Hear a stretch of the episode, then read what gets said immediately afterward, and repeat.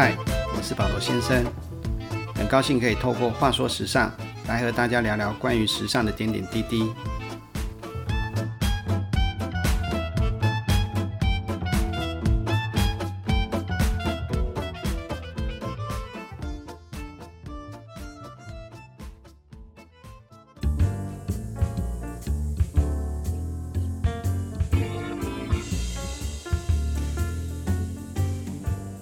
曾经买过 Zara 的衣服吗？大部分人的衣橱中或多或少有几件 Zara 的衣服，难怪 Zara 能够超越 IKEA，成为全世界最大的零售厂商。Zara 是一家西班牙品牌，在七零年代一开始只是个小服装店。西班牙本身在欧洲国家中，原本就是以为法国或意大利的服装品牌做代工著称。随着西班牙的服装工业越来越发达，也渐渐培养出自己的品牌，例如以皮件著称的名牌 Loewe、罗威，还有比 Zara 更早进入台湾的 Mango，都是来自西班牙的服装品牌。创立于1919年的老牌法国高级定制服时装屋 Balenciaga，在台湾翻译为巴黎世家的创办人也是来自西班牙。四十年代。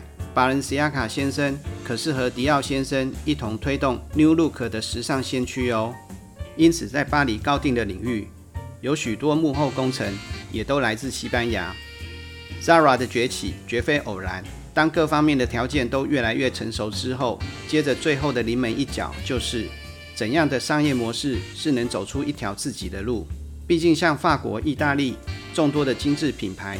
已经竞争非常激烈，Zara 选择了用最快的速度生产最新的时尚款式及平时价格的模式，翻转了整个时尚圈的游戏规则。保罗先生就来为各位解释一下何谓最快的速度生产最新的时尚款式及平时的价格。一般服装品牌从一个季度的构思到款式开发完成，约莫要三个月的时间，然后接着量产成商品。呈现在门市店铺等卖场上，又需要三个月左右的时间。因为设计款式需要时间，款式落实成实际的样衣也需要时间。样衣确定要量产，需要有足够的布料，布料生产也需要时间。有了布料后，制作成衣服一样需要时间。保罗先生再说一次，能用钱解决的事都是小事，偏偏时间是没有办法用钱买的啊。那么 Zara 的快速到底有多快？说出来你可能不敢相信。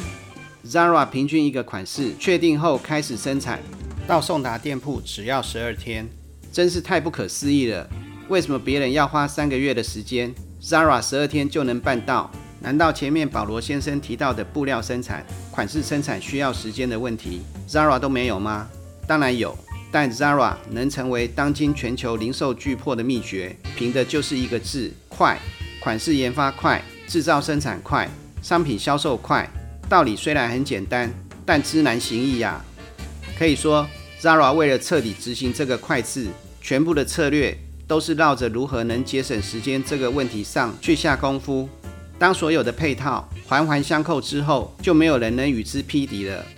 其实，Zara 除了练就快速神功，成为成功占领市场的最大因素外，还有一个保罗先生。一再强调的因素，那就是趋势。一是经济环境造成消费行为的改变，日趋明显的 M 型社会造成消费形态越来越两极化。原本中价位市场的消费人群逐渐往高价及低价两边靠，而变得越来越少。有钱人越来越有钱，消费得起奢侈品牌的人群原本就不是 Zara 针对的主力课程。但 M 型社会另一边的低价位市场却越来越大，这正是 Zara 要抓的客群。二是网络化后的世界缩短了人们与时尚的距离。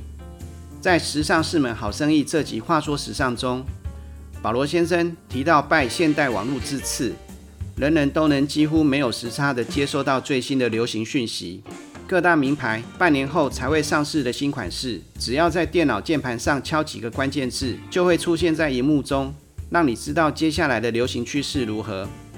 而 Zara 就是运用这个时尚发布与款式上市的时间差，将半年后的流行设计点运用它快速生产的优势，巧妙地将这些点运用在它当季的款式中。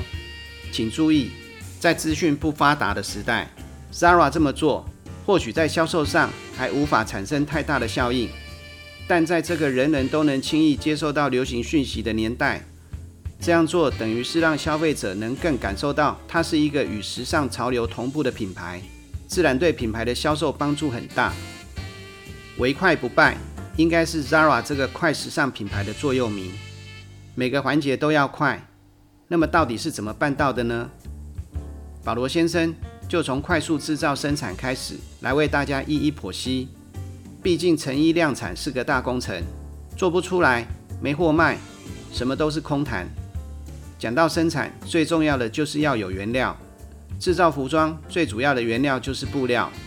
像 Zara 这种全球连锁的品牌，对于单款布料数量的需求，绝对不是现货能满足的。也就是说，每块布料都是必须重新制造。而制造布料相当耗费时间，从有纱线到整斤制造成布匹，至少要一个月。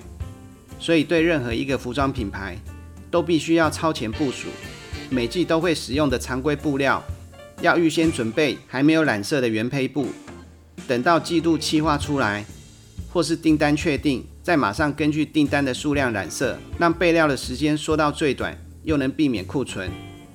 Zara 做的则不止如此而已。保罗先生曾担任过一家在业界极负盛名的布料开发公司的顾问。这家公司配合的知名服装品牌相当多，举凡 Dior、Louis Vuitton、Marc Jacob、Anthropologie、Gap 都是他们的客户。早在二十几年前，Zara 就已经跟他们在布料上有配合了。老板回忆说，一开始每季都是 Zara 的设计师登门挑选布料。随着品牌规模越来越大，下的订单一次比一次大，也成了重要的客户，所以就变成了布料公司。每隔一段时间，就由业务经理带着几箱最新研发出来的布料资料，飞到西班牙的 Zara 总公司，让设计师挑选。而在挑选的过程中，如果设计师挑中了其中某几块布料，要求调小量布块打样衣。这时，业务经理马上就要联络远在亚洲的工厂，超前部署，开始备纱准备纺布，而且是非常大的量。但此时，Zara 根本都还没试样衣，更别说下单了。因为通常只要要求调样布，就表示有可能之后会有订单。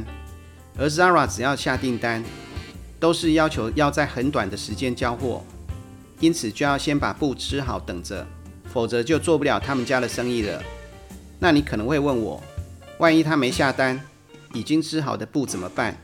请放心，以 Zara 这样规模的品牌，通常对布料选择的考量都是市场接受度要很高的，也就是很接地气的。因此，即使最后 Zara 没有下单，也不用担心推销不掉。重点是不要把布先染了色，当布料还停留在只是纱线或还没织成布。甚至织成布还没染色都是活的，能灵活变化运用。染了色之后就大局已定，做不了任何修改了。所以 Zara 能在款式决定后马上就进入生产程序。当然，在确定生产之前，还是有很多前期的计划同时在进行，例如色彩的规划、布料的规划、款式需求的计划等，一整套以快速反应为最高指导原则的配套措施。这就是大牌的优势。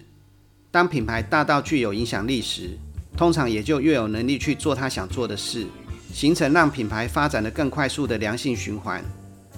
讲到款式生产，自然会联想到版型，毕竟这是把服装款式由设计图转化为实际衣服的重要步骤。Zara 据说一年推出的款式有十二万款之多，相信实际打样的款式一定比这个数目多很多。这么多款式的版型，必须透过有系统的版型管理，才能让工作变得更有效率，也就是快。所以 Zara 运用的方式是版型模块化，让不同部位的版型做不同的组合，就能变化出许多不同的排列组合，形成不同的款式。当然，要这样做的前提是要建立一套很完善的版型系统，并且在每一季不断的去检视。加入新的廓形，以符合潮流的时尚感，这是很重要的。否则，快是快，但形成的款式很可能缺乏时尚感，而无法引起消费者的购买欲，那就得不偿失了。还记得之前提到过的构成服装的三个要素：色彩、布料、款式吗？透过版型模块化，有效率的生产各式各样的版型。相同的版型，如果运用不同的布料，就形成不同的款式；或是款式与款式之间做不同的搭配组合，也会形成不同的 look。于是就能发展出一盘变化丰富的商品。一开始提到，由于西班牙早期为欧洲其他国家的服装品牌代工，奠定下了良好的服装工业基础。Zara 也是运用这个资源发展起来的。但现在的生产已经非常全球化了，在全世界寻找有效率又报价低廉的代工厂为其生产货品，但这也造成了许多的问题，诸如血汗工厂及环境污染等。在光鲜亮丽的时尚产业背后，有些沉重的议题，但这不是 Zara 造成的唯一争议，还有其他的。下一集的话说时尚，保罗先生会继续来为你分析。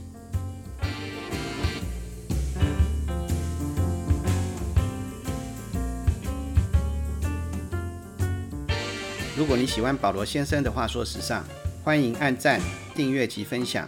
这集的话说时尚就到这里，我们下回见喽。